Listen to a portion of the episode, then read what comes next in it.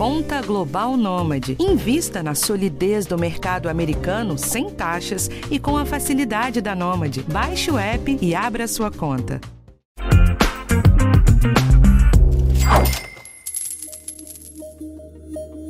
Quem procura a bolsa de valores quer saber de bons rendimentos, certo? Mas sem alguns cuidados, o peso dos impostos pode prejudicar bastante os seus ganhos. Então, nessa edição, a gente traz um guia de renda variável para te mostrar que ativos são isentos, explicar algumas regrinhas de tributação e dar algumas dicas para você se organizar para pagar menos ou até mesmo nada de imposto de renda. Meu nome é Rafael Martins e esse é mais um episódio do podcast de Educação Financeira do G1. Bom, antes de mais nada, acho que vale deixar bem claro que a gente não está falando de brechas nem de manobras fiscais, mas sim de incentivos que foram criados justamente para fomentar o mercado de ações e estimular a entrada de investidores na bolsa. Isso posto, eu vou chamar meu colega Darlan Alvarenga, que é repórter de economia aqui do G1, pra gente conversar. Tudo bem, Darlan? Oi, Rafael. Oi, pessoal, tudo bem? Então, né, gente, ninguém gosta de pagar imposto. Mas a gente fez aqui uma listinha de orientações para que vocês planejem bem os investimentos e os resgates na bolsa. Isso pode fazer uma baita diferença em termos de rentabilidade líquida. E se existem algumas estratégias que permitem embolsar os lucros sem ter que pagar nada e tudo dentro da lei, é bom saber como fazer, né? É isso, e pra gente começar aqui, Darlan, a isenção mais conhecida que nossos ouvintes que já estão na bolsa já devem usar é a dos dividendos. Mas para quem está começando e quer entender um pouquinho melhor, os dividendos são a forma das empresas distribuírem o lucro aos seus acionistas. Via de regra, as empresas listadas na B3 distribuem cerca de 25% do lucro líquido na forma de dividendos, mas algumas empresas chegam a distribuir quase tudo. E esses valores ainda são livres de pagamento de imposto de renda aqui no Brasil. Isso mesmo. Essa é a forma mais básica para quem gosta de segurar os ativos por um pouco mais de tempo. Mas nos últimos anos, né, que começou a se popular a formação de renda pela compra e venda de ações, o pequeno investidor passou a usar mais uma estratégia que é a regra dos 20 mil reais.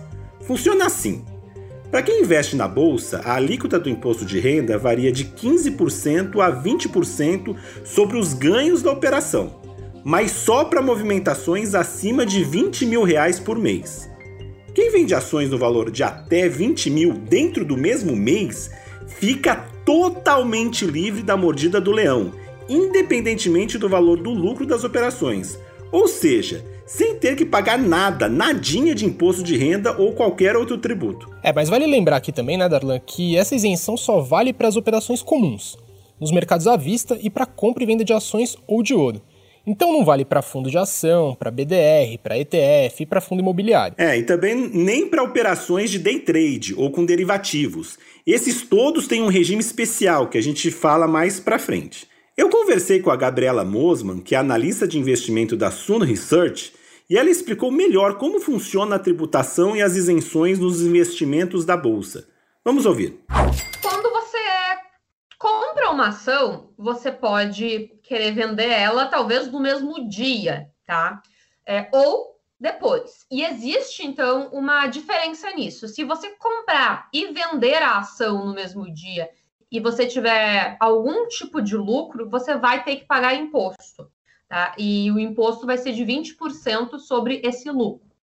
Se você, por um acaso, ficar mais de um dia, for vender no segundo, terceiro ou daqui 10 anos, existem outras regras para essa tributação. Então, se você vender até 20 mil reais dentro de um mês, não estou falando de lucro, vendeu R$19.999, você não precisa se preocupar com nenhum tipo de imposto. Mesmo que você comprou ação a um real e ela foi para 20 mil, você não paga nada. Se você vender mais, existe um imposto sim que vai ser cobrado de 15% sobre o lucro que você teve na operação. É, e só um reforço para falar da Gabriela. Essa alíquota de 15% é sobre todo o ganho de capital e não só sobre o que superou o limite dos 20 mil reais.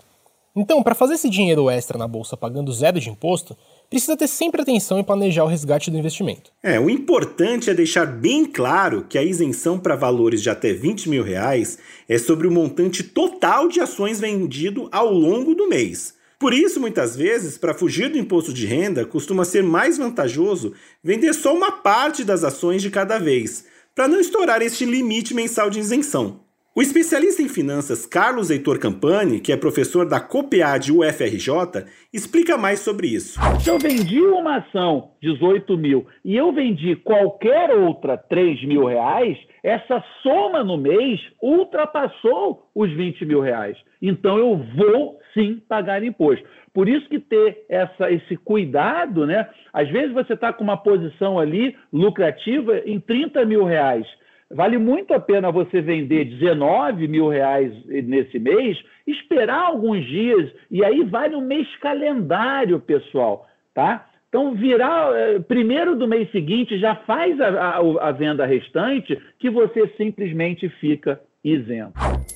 Ficar livre dessa cobrança de imposto de renda significa que para cada ganho de um mil reais com venda de ações, por exemplo, o investidor consegue economizar e aumentar o seu lucro líquido em 150 reais, que é o 15%, que é a alíquota do imposto de renda, por exemplo. Uma baita vantagem, né, quando se compara com outros investimentos e um benefício fiscal que na prática só o pequeno investidor consegue tirar proveito como explica o professor da UFRJ. Já tive mesa com pessoas que essa isenção ninguém dá bola, porque 20 mil para essas pessoas não é nada, são pessoas, tá? Então, assim, essa isenção só realmente funciona para pessoas como nós, né? Meros mortais, digamos assim. E é uma vantagem mesmo, né? porque o preço que o mercado dá na ação considera o imposto, mas eu, quando, né, se eu for vender menos de 20, pô, eu vou ganhar um imposto. Eu literalmente é, é, sou isenta. Poupança é isenta, mas é uma isenção meio assim, né? Porque ela rende no máximo 70% da Selic. Então, é, ali indireto, você está pagando 30% de imposto. É um imposto indireto ali, é uma isenção fictícia. Essa não, ela é, ela é, verdadeira, porque todo mundo vai pagar e você, porque vendeu menos que 20 mil reais, não vai pagar aquele imposto. E a vantagem financeira não é a única, não. O investidor que vende ações apenas dentro do limite de isenção também se livra de uma boa burocracia. Isso porque quem vende mais do que 20 mil reais por mês em ações tem que fazer o cálculo do imposto por conta própria. Isso significa ter que emitir uma DARF mensal e pagar nas datas. A Gabriela Mosman fez um alerta sobre isso pra gente. Vamos ouvir. É muito diferente daquela CDB no banco que você investiu e quando você recebe o valor já veio líquido do imposto, você não precisa fazer nada. Em ações, todos os cálculos que você precisa fazer de pagamento de imposto de renda são feitos por você. Não é difícil, mas você precisa fazer. Então, se você tem um pouquinho desse receio ainda, você não precisa se preocupar, porque dá para investir sem fazer isso. É basicamente vender menos que 20 mil reais por mês. Bom, gente, com tudo isso dito, é importante deixar bem claro que isenção não significa que os ganhos na bolsa não precisam ser declarados. Todos os valores mantidos na bolsa, e aí até mesmo os rendimentos isentos, precisam ser informados na declaração anual do imposto de renda. Então, é bom ficar muito esperto com isso. Normalmente as corretoras guardam esses documentos, mas deixa sempre à mão ali as notas de corretagem das operações de compra e venda, assim você não vai ter dor de cabeça na hora de preencher o IR no ano que vem. É, isso é uma mão na roda para não correr o risco de cair na malha fina da Receita Federal. E para aqueles que eventualmente queiram ou mesmo precisem vender mais de 20 mil reais em ações por mês, tem um jeito de pagar menos imposto de renda, que é vender junto outros papéis que estejam acumulando perda. Esse prejuízo pode ser abatido no valor do lucro sobre o qual vai ser aplicada a alíquota de 15%. Quem explica essa estratégia é o professor Campani. Para aquelas pessoas que estão ali brigando, né, algumas ações vencendo, outras perdendo, pega uma ação que esteja perdendo, tá? É, você não quer se desvencilhar dela, tudo bem, vende aquela ação hoje no final do mercado e compra amanhã. Qual vai ser o efeito disso? Ao vender essa ação, você realiza um prejuízo. Ao realizar um prejuízo, Darlan, você reduz o lucro que você fez na outra ação. Então, o fato de você recomprar aquela ação no mesmo dia, não, tá? Não pode, porque é day trade. Mas se você recomprar no dia seguinte, na abertura do dia seguinte, aquele prejuízo você pode reduzir o lucro. Bom, Darlan, como a gente já meio que esgotou as dicas sobre ações, vamos voltar um pouquinho para aquele momento dos ganhos de capital com ativos que são negociados em bolsa. Como a gente mencionou aqui, tem todo um grupo de ativos que é preciso pagar imposto de renda independentemente do valor das vendas no mês. É, Rafa, mas antes há algumas exceções que vale a pena entender. Quem investe em ativos no exterior via uma corretora de outro país, por exemplo, tem algumas vantagens tributárias também. A Gabriela da Suno Research explica. Se você abrir uma conta no exterior, numa, numa corretora no exterior, que hoje é super fácil, lá você pode comprar ETF, é, ações, qualquer tipo de investimento lá no exterior, e você tem essa isenção até 35 mil reais no mês, só para investimentos de uma corretora no exterior.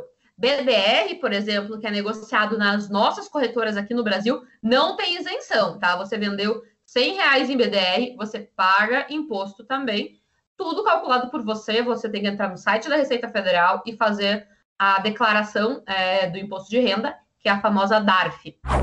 Pois é, a gente fez aqui no podcast alguns episódios mais específicos sobre ETFs e sobre BDRs, que tem tudo explicadinho sobre as vantagens e também os esquemas de tributação de cada um deles. Mas de forma bem resumida, para não passar em branco aqui, os dois são ativos negociados em bolsa.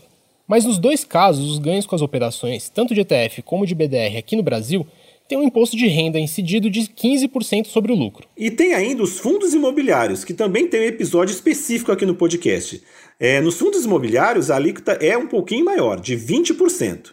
Mas o legal dos fundos imobiliários é que há uma isenção de imposto de renda nos dividendos que costumam ser distribuídos mensalmente mas há algumas regras a mais, como explica o Carlos Heitor Campani. O fundo ele precisa ser né, uh, exclusivamente negociado na Bolsa, ele precisa ter mais de 50 cotistas e o investidor não pode ter né, mais do que 10% das cotas do fundo. Então, se essas três condições forem respeitadas, o dinheiro que o fundo imobiliário paga na conta normalmente todo mês, ele é isento de imposto de renda.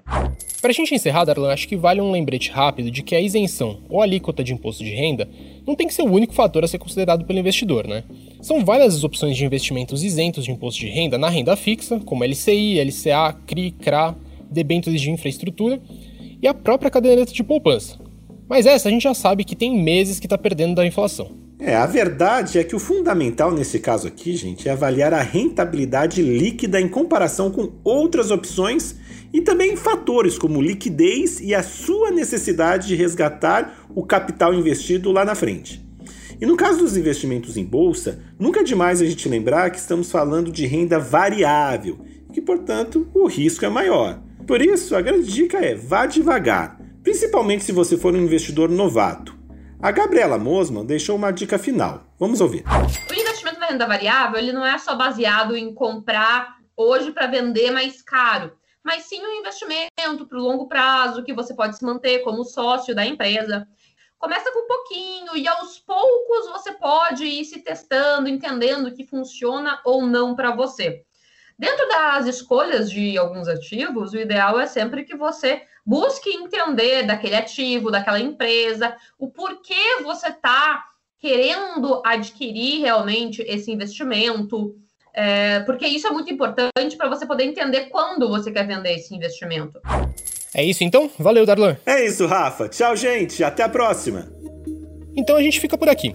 O podcast Educação Financeira está disponível no G1, no Globoplay ou na sua plataforma de áudio preferida. Não deixa de seguir a gente no Spotify ou na Amazon, de assinar o Apple Podcasts, de se inscrever no Google Podcasts ou no Castbox. Ou então, favorita a gente lá no Deezer. Assim você recebe uma notificação sempre que um episódio estiver disponível. Eu sou Rafael Martins e na próxima segunda tem mais. O roteiro é do Darlo Alvarenga, a edição é do Thiago Kazudowski e do Giovanni Reginato. Um abraço e até a próxima!